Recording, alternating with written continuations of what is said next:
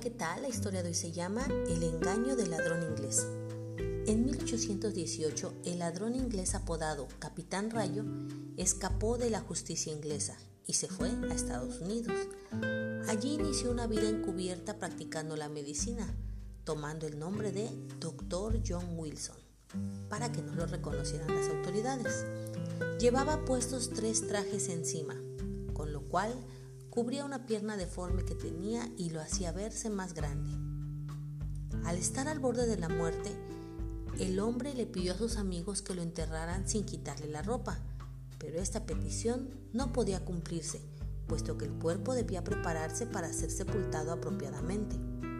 Cuando falleció y su cuerpo fue llamado para ser preparado, el empleado de la funeraria quedó sorprendido al encontrar en el cuerpo sin vida del llamado Dr. John Wilson cicatrices de heridas y una pierna atrofiada, las cuales eran características con las que buscaban al ladrón inglés. Una revisión a la casa del doctor fallecido reveló las sospechas, al encontrarse un escondite lleno de relojes, joyas y diamantes. El comisario supo de inmediato que el doctor era en realidad el capitán Rayo, un ladrón disfrazado. Habían sido engañados. Y para esta historia hay un proverbio que quiero compartirte, el 2017.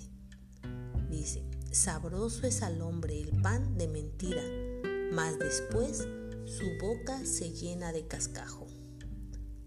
Hay mentiras que pueden permanecer ocultas durante años y al pasar el tiempo se llega a creer que es verdad, pero debemos estar conscientes que tarde o temprano siempre la verdad saldrá a la luz. Mentir produce en la mente del ser humano un remordimiento. Ese remordimiento puede desencadenar en cambios emocionales bruscos o en depresión.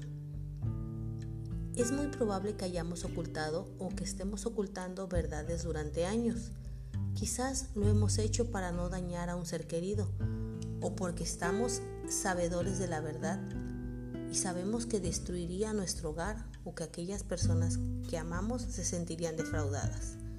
Pero entre más tiempo se sostenga esa mentira, más duras serán las consecuencias al descubrirse la verdad.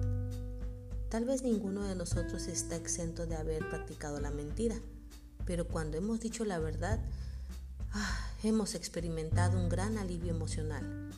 Es como un respiro para nuestra alma, como una carga que ha sido quitada de encima. El propósito de Dios no es acusar y discriminar al que miente, sino que podamos reconstruir lo que fue destruido con mentira.